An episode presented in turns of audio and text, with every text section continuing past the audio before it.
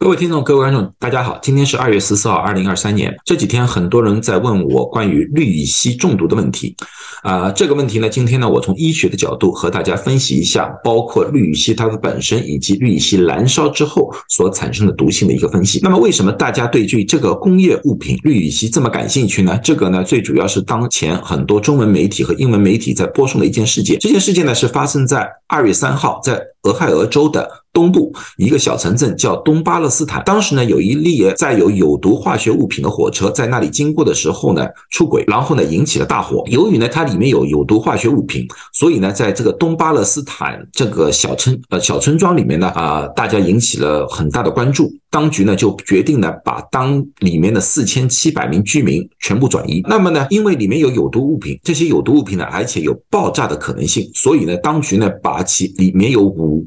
车的有毒物品呢，有控制性的释放出来，然后在旁边的沟渠里面呢燃烧，把它烧掉了。然后在二月八号的时候呢，俄亥俄州的州长呢派专门人对当地的那个土壤、空气进行了测试，他发现里面的污染物的程度已经低于了啊安全的一个水平了，所以说呢允许大家回去。那么这两天呢，陆陆续续的居民呢都回到了自己的原来的住所。当然了，他们由于附近有这么样一个大火，所以呢，很多人还是闻到了空气当中的异味，甚至呢，有些居民呢发现了在附近呢有一些死亡的鱼类啊，诸如此类的。现在呢，当局说呢，所有的房屋呢，他们都进行了一些安全的测试，还有一百八十个民居呢，他们还没有测试完毕。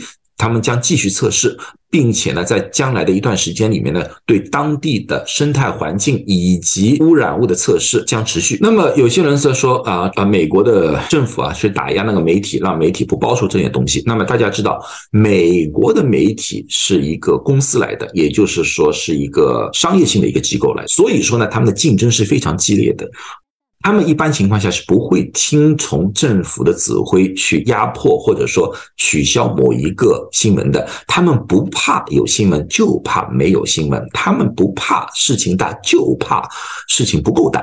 所以说，他们对于这次的播送处于比较平淡。为什么？因为这件事情没有造成伤亡，他们把这个只是当做一种交通事故，或者说是一个环境污染的情况，或者说是一种工业泄漏，对大。大部分民众来说的话，这些事情并不会引起过大的关注，所以说媒体都有报道，但是并不是作为一种主要的报告。这也就是啊，有些中文媒体所说的就是啊，政府在打压啊，媒体不让他们播播送啊。我在美国生活了三十年，我知道这种事情他们无法做到。啊，因为媒体就是要播送一些他们认为可以吸引眼珠的一些东西。那么，这是一个什么样的一个有毒物质呢？这个有毒物质呢，在医学当中呢，叫做氯乙烯。氯乙烯这个东西呢，是一种非常容易燃烧的，而且具有爆炸性的一种气体来的。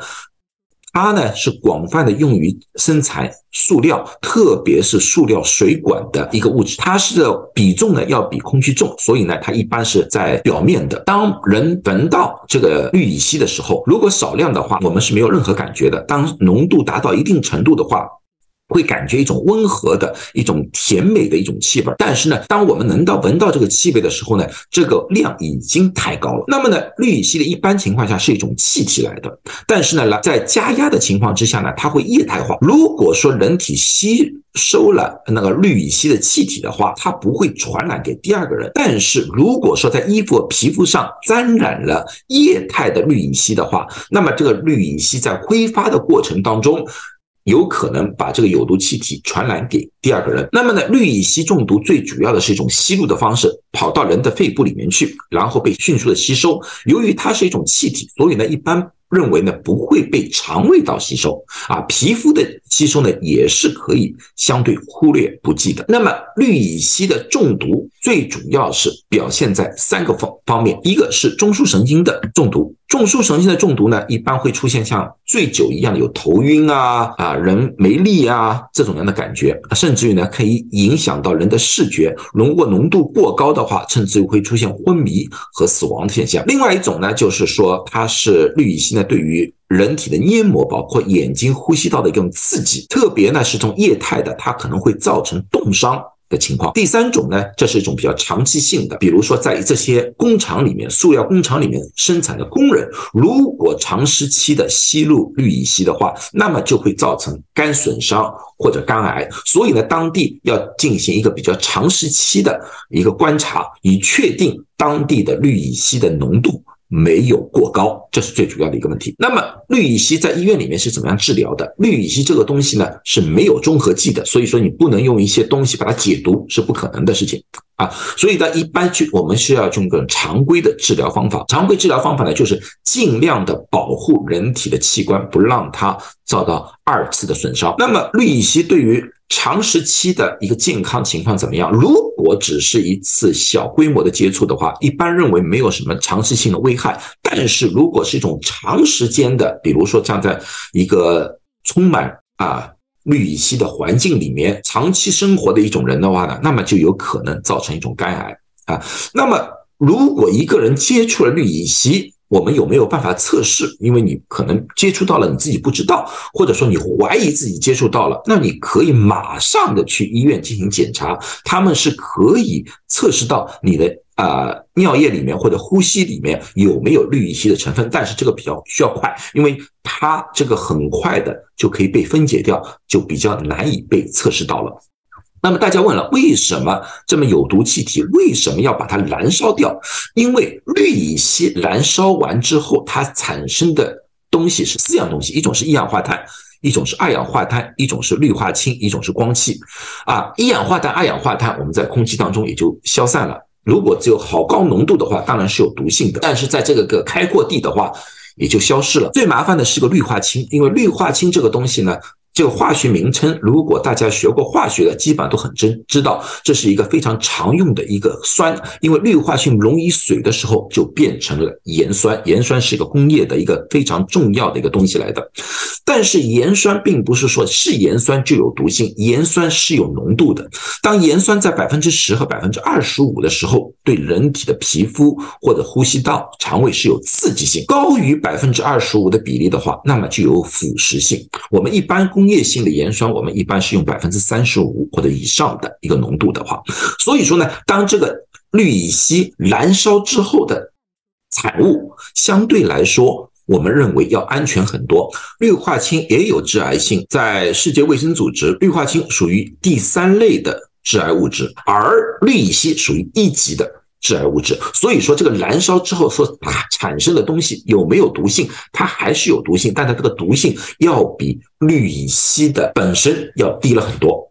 那么如果说大家不小心接触了啊氯化氢，氯化氢就是盐酸这个东西，那么我们应该是怎么样处理？在医护里面，我们这样处理：第一个，如果是皮肤接触的话，记住要稀释它，拼命用水冲洗。然后最好是用点弱碱性，因为盐酸这个东西酸性的，比如说像碱水啊、肥皂水啊，冲洗把它中和掉，然后去就医看看啊烧伤的那个情况。